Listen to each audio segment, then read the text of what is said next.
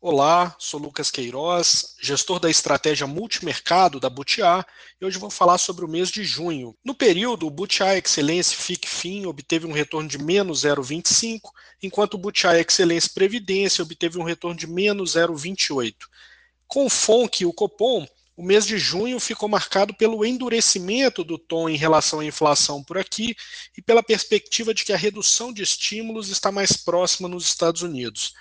A gente abriu o mês com uma grande expectativa em cima da reunião do, do FONC e a entrevista do Jerome Powell, é, que viria na sequência, mas o que o evento evidenciou foi uma incerteza por parte do principal banqueiro central quanto à trajetória futura da inflação.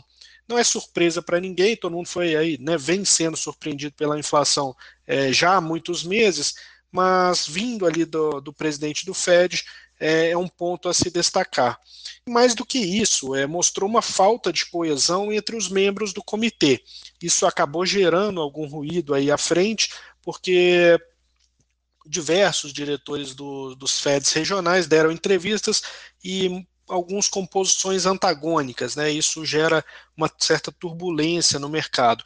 Mas assim, o que a gente extrai do evento é que a gente está mais próximo, então, de um processo de reversão de, daquele daquela compra de ativos pelo Fed, né?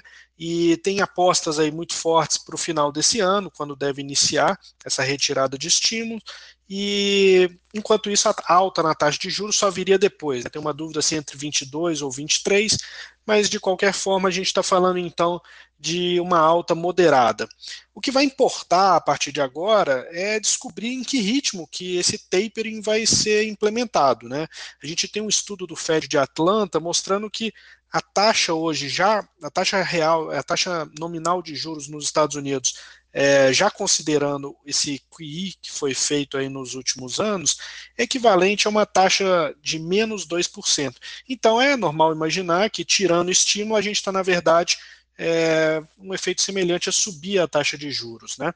É, então, a gente imagina ali pelo que, que, isso deve ser um processo gradual, né? A gente, o Fed tem ali é, já uma maior experiência do que tinha em 2013 e a gente não acredita que eles vão fazer nada brusco, vai ser algo bastante comunicado ao mercado, mas ainda assim, nesses próximos meses, enquanto a gente não tiver certeza de quando vai começar, vai gerar essa, essa volatilidade.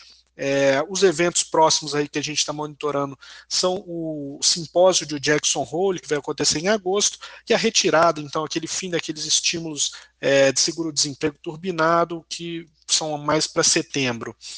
Então, isso é o que a gente está vendo nos Estados Unidos, isso é o que a gente está vendo principalmente é, do exterior, né? Quando a gente vem para o Brasil, o que a gente nota aí do mês de junho, tivemos dois eventos principais, é, divulgação do PIB, que foi logo na virada do mês, a gente até chegou a comentar um pouco no, é, no mês passado, né? E principalmente a reunião do Copom. Quando a gente vem e olha para o PIB, é, tivemos uma surpresa positiva, né? Bastante positiva, um crescimento aí de 1,2 no trimestre, e que ajudou bastante o lado fiscal, né? Ou seja, se a gente já está no nível é, de economia mais alta, é sinal de que daqui para frente nós vamos recolher mais impostos. Né? Então, isso é, tem um, certo alívio do lado fiscal. E tem uma outra métrica, né, que a gente teve uma surpresa inflacionária ali em commodities, isso acabou ajudando, porque quando a gente olha dívida nominal por é, PIB nominal, como o PIB nominal cresceu muito, a nossa métrica aí de dívida PIB ela acabou diminuindo. A gente imaginava que estava girando entre 90% a 95% de dívida PIB. Com esse aumento aí do PIB, a gente está em torno de 80% a 85%. Né? Então, tivemos um alívio no período. É, isso já foi precificado, já, já né, tivemos aí um rally no último mês e já está no preço. Quando a gente olha para o Copom, é, a gente teve um Copom bastante hawk, né? então é, bastante duro ali com a inflação, um discurso é, bastante preocupado, e botaram na mesa, então, uma, talvez uma aceleração para 100 pontos na próxima reunião, né? então seria um ponto percentual a mais, talvez, na próxima reunião, que vai depender, a gente está monitorando aí é, as expectativas de inflação, né? Então a expectativa de inflação para 2022, se já começarem a distanciar muito da meta, é possível que o Banco Central vai agir. Então a gente está vendo aí se vai chegar mais ou menos próximo de 4%, que deve ser o trigger é, para o Banco Central acelerar o ritmo. Ainda temos dúvidas se isso vai ocorrer até a próxima reunião. É, Vamos lá, então isso é o que a gente eh, viu desses principais eventos. De ponto negativo, a gente vai continuar com essa CPI da Covid, né, cada vez mais fatos acontecendo, é, vai gerar aquele ruído, é, na nossa visão não vai ser é, a ponto de impedir né, um, um, ritmo melhor. É, os principais riscos, na verdade, são lá de fora. Né? A gente acredita que se o exterior der condições, a gente ainda tem é, prêmio aqui nos ativos domésticos. Então, como já falamos, nessa né, questão de eleição, isso está muito longe para começar a ser precificado agora.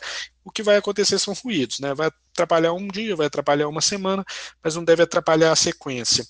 É, no mês, a gente apresentou ganhos aí na posição em renda variável internacional, um pouco de crédito e também um pouquinho de venda de inflação implícita longa. É, por outro lado, as perdas, que acabaram superando os ganhos, ocorreram ali na posição vendida em dólar, é, em menor grau nas estratégias tomado ali nas treasuries e aplicado aqui em juros nominais e inclinação no, no, na curva doméstica brasileira. É, para os próximos meses, nós acreditamos que o Banco Central com essa posição rock deve continuar a influenciar positivamente o câmbio e também a inclinação da curva.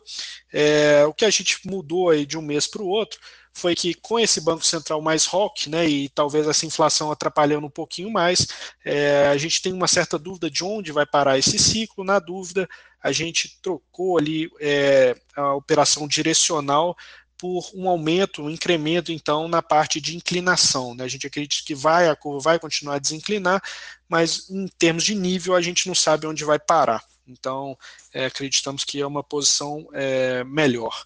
É, era isso que a gente tinha para apresentar. É, eu vou ficando por aqui. Para conhecer a análise completa do cenário, acesse o nosso site butiainvestimentos.com.br e leia a carta de junho. Obrigado e até o próximo mês.